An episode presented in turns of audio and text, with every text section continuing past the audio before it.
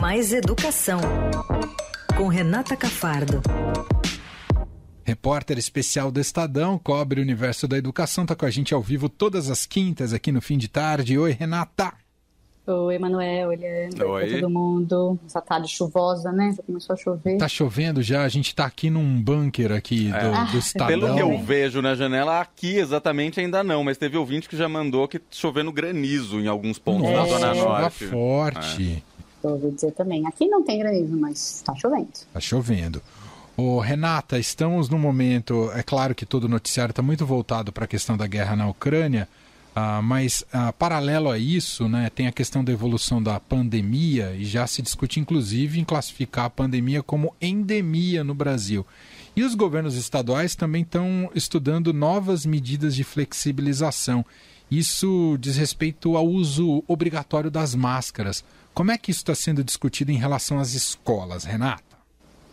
Está é, tá tendo essas duas discussões, né? A questão das escolas está dentro da questão é da flexibilização do uso de máscaras, especialmente ao ar livre. Né? Hoje, para os ouvintes que, que não viram, hoje o governador João Dória falou disso, falou que na terça-feira que vem o comitê de especialistas de saúde do governo vai estar tomando uma decisão com relação ao uso obrigatório de máscaras ao ar livre e também discutindo as máscaras nas escolas, que é uma reivindicação forte do movimento Escolas Abertas, que reúne mães e pais de começou né com pais e mães de escolas particulares mas hoje reúne é, de, de todas as redes de todos os estados inclusive e que argumenta é, que não há fiscalização alguma né, com relação a, a, máscaras em outros ambientes e que as crianças acabam sendo penalizadas porque é, a escola segue os protocolos, né? E as crianças que alguns estudos mostram que têm prejuízos ao seu desenvolvimento, né, usando máscara. É, se fala em prejuízos ainda nem medidos, porque isso é recente, obviamente, pode ter prejuízos no futuro, mas alguns estudos que eu vou falar aqui na coluna que eu já li, é, estudos científicos publicados em revistas científicas internacionais, já mostram sim alguma algum prejuízo, principalmente na identificação é, dos rostos e das emoções, né, das identificações das emoções, das vozes, da interação com a outra pessoa, com o professor, com o colega. Mas eu queria, é, antes, é, só para o ouvinte ficar mais preocupado, além da escola, identificações das emoções, das vozes, da interação com a outra pessoa, com o professor, com o colega. Mas eu queria, é, antes, é, só para o ouvinte ficar mais preocupado, além da escola, né, a gente apurou um pouco mais, eu apurei, conversei com algumas pessoas no governo, algumas fontes, e parece que sim, semana que vem deve vir essa, essa liberação das máscaras ao ar livre. Aí você se questiona, peraí, então se vai, vai ao ar livre, não precisa usar máscara mais, então pelo menos ao ar livre na escola também não vai precisar, né? Por exemplo, no recreio, na uhum. educação física, mas aí não. Isso está um impasse no governo. Está um impasse, apesar do governo estar discutindo, como eu já disse, essa questão, tem um grande problema que é uma normativa que foi baixada no mês passado, e a gente deu também com exclusividade no Estadão, na, no mês passado, em, em fevereiro, pela Secretaria da Saúde. Essa normativa, é, ela não é só para a escola, ela é para várias instituições, também, por exemplo, instituições de longa permanência, né, que são os asilos, prisões, e ela fala que, em caso de dois casos suspeitos ou confirmados de Covid numa mesma instituição, isso já configura surto e com surto se fecha a instituição, ou seja, se fecharia a escola com dois casos numa mesma escola, por exemplo, que compartilharam um refeitório. Isso diz claramente na, na nota. Foi uma confusão quando saiu essa nota. O Rossielli, secretário de Educação, foi contra, falou publicamente que foi surpreendido pela nota da saúde do mesmo governo que ele faz parte. Desde então, isso saiu acho que dia 18 de fevereiro, se não me engano. Desde então, os, o governo, a gente apurou que o governo tem conversado, saúde e educação tem conversado para ver se é possível fazer um documento especial para as escolas. Por quê? O que, que, que, que pode acontecer? Se se libera as máscaras agora nas escolas, claro que vão ter mais casos suspeitos, digamos, né? Até quando você tira a máscara, aparece mais o nariz escorrendo, né? Manuel, que tem filhos. Às vezes a criança vai para a escola com o nariz escorrendo de máscara e ninguém nem percebe, porque Sim. tem uma rinite, tem uma coisa. E, e aí, como a gente sabe que os protocolos são bem, bem, rígidos na escola, se você tirar e começar a aparecer um sintoma, essa criança já vira um suspeito, vai para casa, porque um, um sintoma nas escolas hoje a gente sabe que já é suspeito e volta para casa. E aí um outro suspeito, pronto, fechou a escola. E vão aparecer, obviamente, mais suspeitos quando elas estiverem sem máscaras, porque pode haver, inclusive, transmissão de gripe, de resfriado, de qualquer outra coisinha é, que não seja Covid.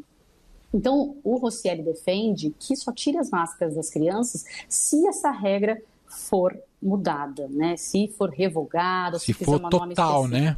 Total. Se permitir uhum. que o surto não se configure com dois casos suspeitos, entendeu? Entendi. Lá fora já é assim. Não é todo caso suspeito que para uma sala ou que para uma, uma escola, né? É, já faz algum tempo que nos Estados Unidos, no Reino Unido, você tem um caso suspeito, esse suspeito vai para casa, até ser investigado, mas não precisa a escola inteira parar porque tem dois suspeitos por ali né? Ou mesmo dois confirmados. Quem está negativo, quem fez exame está negativo, continua indo para a escola. Porque o mais importante é que a escola se mantenha aberta que a, e que, obviamente, isso num caso de não transmissão alta, tá, gente? A gente já vê os Estados Unidos baixando, o Reino Unido baixando. No, no, no momento de maior transmissão, né, quando a pandemia piora muito, com hospitaliza muitas hospitalizações, alta de mortes, UTI lotada, é claro que não há isso. Agora, em outras condições, sim. E a gente já vê a vacinação das crianças avançando, né? As crianças tomando a segunda dose. Isso também tem que ser considerado nessa questão da máscara. Então, o que a gente apurou é que a parte da escola deve ser um pouco mais gradual. Talvez eles comecem justamente liberando, como vão liberar o ar livre, para não ficar incoerente, pelo menos o ar livre na escola também libera, mas dentro das salas de aula ainda não. Mas com o passar do tempo, se os números da pandemia forem melhorando, também pode liberar a máscara até na sala de aula. E eu vou dizer por quê. Tem esses estudos que eu, que eu analisei semana passada, até uma uhum. reportagem que a gente fez longa lá no Estadão, sobre essa questão. Tem um estudo que foi publicado por cientistas do Canadá e de Israel, por exemplo, que mostra uma robusta piora, eles dizem, nas habilidades de reconhecimento facial das crianças, o que pode ter efeitos significativos nas interações sociais e nas habilidades de formar relações com os professores e com os colegas. Então, eles foram foi um, um estudo que pediu para que essas para que crianças olhassem para rostos e reconhecessem expressões, né? E aí o que o estudo percebe é que ele não consegue ter uma percepção holística do outro, né? É, completa, né? Com emoções, ele, ele vai precisar de outras coisas para entender melhor o que está tá acontecendo ou não vai entender. Mas tem um outro, um outro, um outro, uma outra pesquisa que aí foi feita pelo, pelos americanos que também fizeram a mesma coisa. Pediram para crianças analisarem sentimentos como felicidade, medo, raiva e tal. E eles concluem que, embora possa haver alguma perda de informação emocional por causa das máscaras, as crianças ainda conseguiram inferir emoções. Então a gente sabe que a gente faz isso, né? A gente olha a mão, a gente olha o olho, a gente tenta inferir essas emoções de alguma outra forma. Mas que é é, prejudicial é. E especialistas falam especialmente na questão da alfabetização, né? Para as crianças que estão começando Nossa, a se alfabetizar. Com certeza. É, você, principalmente são escolas novas, porque foram para o primeiro ano fundamental, não conhece a professora, não conhece os, os colegas.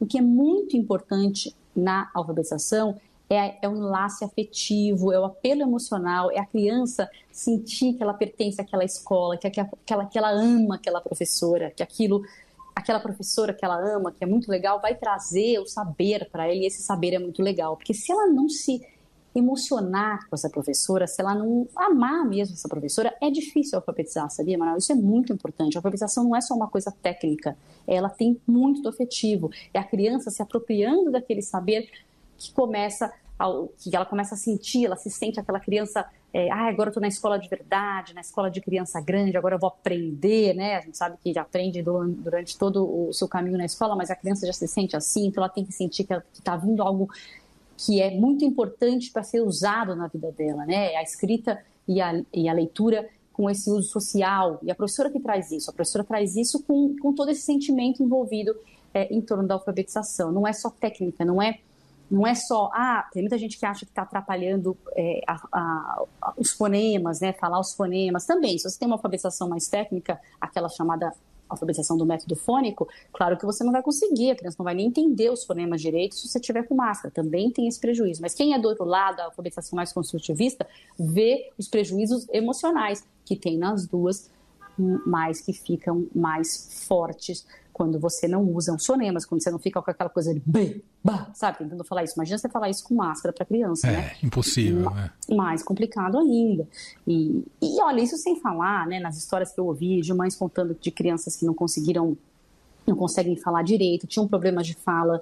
Uma criança que está hoje, para você prestar atenção, uma criança que está hoje com seis anos no primeiro ano, ela começou a pandemia com três. Então, é, que loucura, Renata. Não é? E o que, que ela teve nesse processo todo, né? Eu, eu, conversei com uma mãe que a criança teve, tinha um problema de fono, ela mal conseguia falar direito aos três. Você acha que ela conseguiu melhorar problemas de fala durante a pandemia? Fez fono presencial durante a pandemia? Não fez, fez com máscara também. Então essa criança já entra cheia de questões na escola, né? É uma criança que está passando a infância dela durante a pandemia e agora precisa ser alfabetizada. Não conhece os amigos, né? Nunca viu o rosto dos amigos sem máscara. Como é que você faz interações, boas interações, sem sequer conhecer a pessoa sem máscara? Porque não tem um momento na escola, não sendo lanche, que em muitos lugares é proibido conversar, em muitas escolas durante o lanche, você acredita? As crianças são proibidas de conversar durante o lanche porque Nossa. estão lanchando sem máscara. Também tive esse relato. Que tipo de interação você vai fazer com as suas professoras e com, o seu, com os seus amigos? Você só tira a máscara naquele momentinho que você fica com um grupinho menor, você não pode sair lanchando com todo mundo, correndo com sanduíche na boca no meio da escola. Não pode, né? Tem que ficar quietinho no seu cantinho, porque é a hora, de, a hora sem máscara. Uhum. E aí a gente vê, né? O argumento muito desse pessoal das escolas abertas é isso. A gente anda nos restaurantes, está todo mundo sem máscara.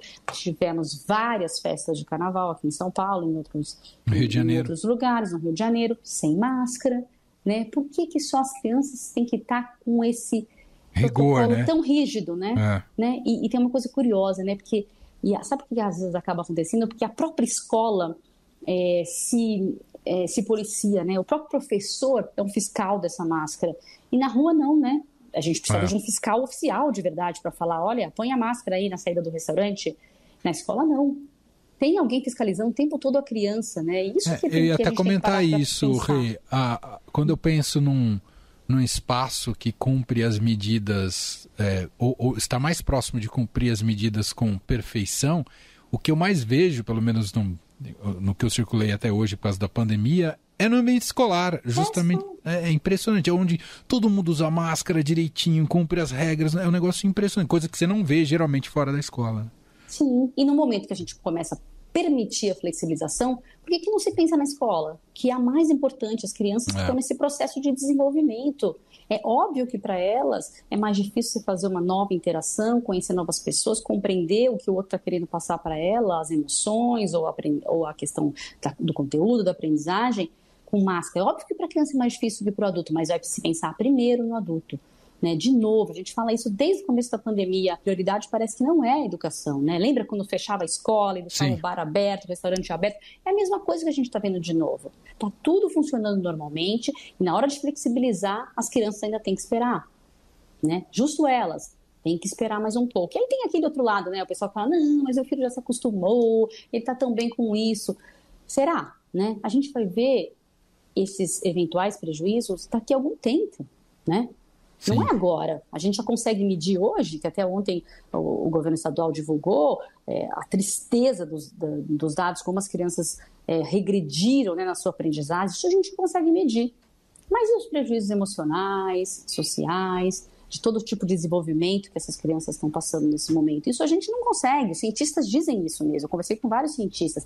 Tem que estudar muito esse impacto da máscara no desenvolvimento da criança para ver o que de fato aconteceu, o que vai acontecer. A gente não sabe, só que não pode assumir que a gente está fazendo isso sem risco. Há um risco, a gente mantém a máscara, mas há um risco. Então a gente tem que pensar agora nos dois lados, né? Vamos correr o risco de pegar a Covid ou outra doença nesse momento em que a transmissão está mais baixa, ou vamos correr o risco de causar danos e prejuízos emocionais. São dois riscos, né? Não é, é nada certo.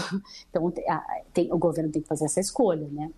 O, o é, a decisão final sai quando? O, terça. terça. Terça. Dia 9, eles vai ter a reunião do comitê que eles vão discutir tanto as máscaras ao ar livre, quanto eu falei, que já parece certa, viu? Pelo que eu apurei, parece que é certa. A não ser que aumentarem os números até semana que vem, tá? De interação, de casos, eles vêm caindo muito. Então, se eles se mantiverem nessa queda que está no estado, vai liberar a máscara ao ar livre. Aí a dúvida ainda é o impasse do ar livre dentro da escola e mais ainda do, do lugar fechado dentro da escola, se vai acabar liberando ou não quem sabe até o fim do mês, né, antes do governador sair aí para se candidatar a presidente, ele não dá essa notícia. É. Muito bem, Renata, vamos acompanhar. Renata Cafardo, repórter do Estadão e colunista aqui da, da Rádio Dourado, do fim de tarde, está com a gente toda quinta-feira ao vivo. Muito obrigado, Rei. Um beijo para você. Obrigada, gente. Boa tarde. Beijo.